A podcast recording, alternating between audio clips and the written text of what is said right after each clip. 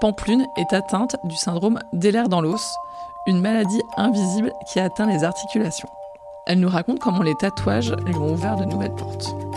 Simone Story. Simone Story. Simone Story. Simone Story. La parole donnée à celles et ceux qui font bouger les lignes.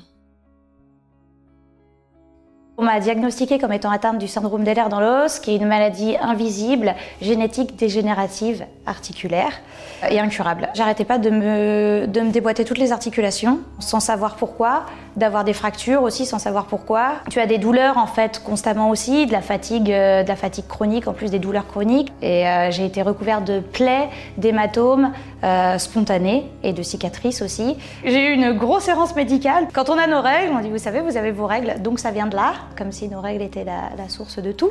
Et puis après, on met le coup sur la croissance aussi, sauf que bah, la croissance, elle est terminée aussi depuis un bon moment, hein, depuis les 16 ans. J'ai eu un coup de chance, c'est que j'étais suivie par un, un chirurgien pour mes genoux parce que mes douleurs ont commencé au niveau de mes genoux. Il m'a dit tu devrais consulter le même spécialiste que mon autre patiente parce qu'elle est atteinte du syndrome des lèvres dans l'os et c'est comme ça qu'on m'a diagnostiqué. C'est dégénératif. Qu'est-ce que je vais faire de ma vie Surtout qu'on m'a annoncé que bah, sur le plus ou moins court terme, j'allais finir en fauteuil roulant. Je me suis réapproprié mon corps par le tatouage parce que pour moi, mon corps était devenu une prison. Je pouvais plus soulever un verre, j'étais obligée de boire à la paille.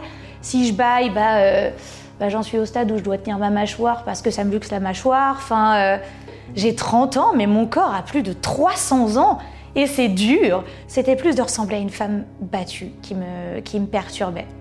Je sais pas pourquoi je le vivais, je le vivais pas bien du tout en fait. Je pense que c'était parce que c'était des rappels vraiment constants euh, à la maladie, mais j'ai toutes les douleurs tout le temps qui me le rappellent et j'avais pas besoin de rappels en plus visibles de ça. J'ai fait la majorité de mes tatouages en un an euh, à raison de 4 jours par semaine. Ce qui s'est trouvé que j'avais quand même un avantage dans mon syndrome, c'est que j'hypercicatrise. le premier que j'ai fait après mon diagnostic, c'est celui-ci. C'est une petite demoiselle qui tient un miroir dans lequel elle pleure et elle fait semblant de sourire. Très figuratif. Tout le monde me dit bah, on a l'impression que tu vas bien. Mais en fait, c'est pas le cas. Je ne vais pas bien, j'ai mal tout le temps et j'ai pas envie qu'on s'apitoie sur mon sort. Donc, euh, donc je n'ai pas le choix que d'aller bien. Et au bout d'un moment, c'est aussi un travail d'auto-persuasion. Quand on m'a annoncé la maladie, j'étais ça se voit, j'étais dans un, dans un mauvais mood. je suis partie sur vraiment du noir et après, bon, effectivement, j'ai mieux accepté ça. Donc, je suis partie vraiment vers de la couleur. Le dernier tatouage que j'ai fait, il est à l'intérieur de ma cuisse. C'est une bêtise. C'est un plancton saucisse parce que j'aime beaucoup Bob l'éponge. Et la vie continue, euh, je veux dire, euh, je ne peux pas faire autrement, sinon qu'est-ce que je vais faire? Je vais mettre fin à mes jours et c'est pas, c'est pas le but en fait, je, je suis pas comme ça. Après, je ne dis pas que comme ma maladie dégénère, j'ai pas un coup de mou, mais plus ça va, plus mes coups de mou sont courts. Oui, au départ, je déprimais une bonne semaine, hein, euh, facilement à chaque palier de, de dégénérescence.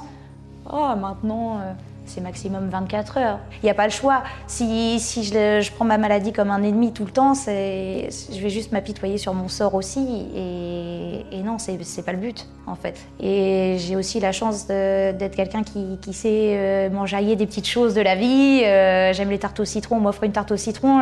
Je suis heureuse comme une enfant de 4 ans. Je suis devenue euh, modèle par pur hasard, parce que bah, j'ai fait Miss Tattoo France, poussée, poussée un peu aux fesses par, euh, par l'une de mes petites cousines qui m'a dit Vas-y, tu veux de la visibilité, bah, postule, verra si tu seras prise. Et en fait, c'est après qu'on m'a proposé de faire des photos et, je me suis dit, allez, je suis retraitée pour invalidité, c'est le moment de mettre à profit euh, mon temps quand la maladie me le permet. Je suis pas du tout standard, je, je suis tatouée, je suis handicapée, euh, j'ai mes petits bourrelets. Euh, et, et quoi en fait? T'as une maladie et tu peux quand même le faire et toujours donner de la visibilité à des maladies invisibles comme la mienne et tout comme d'autres parce que c'est nécessaire. C'était le podcast Simone.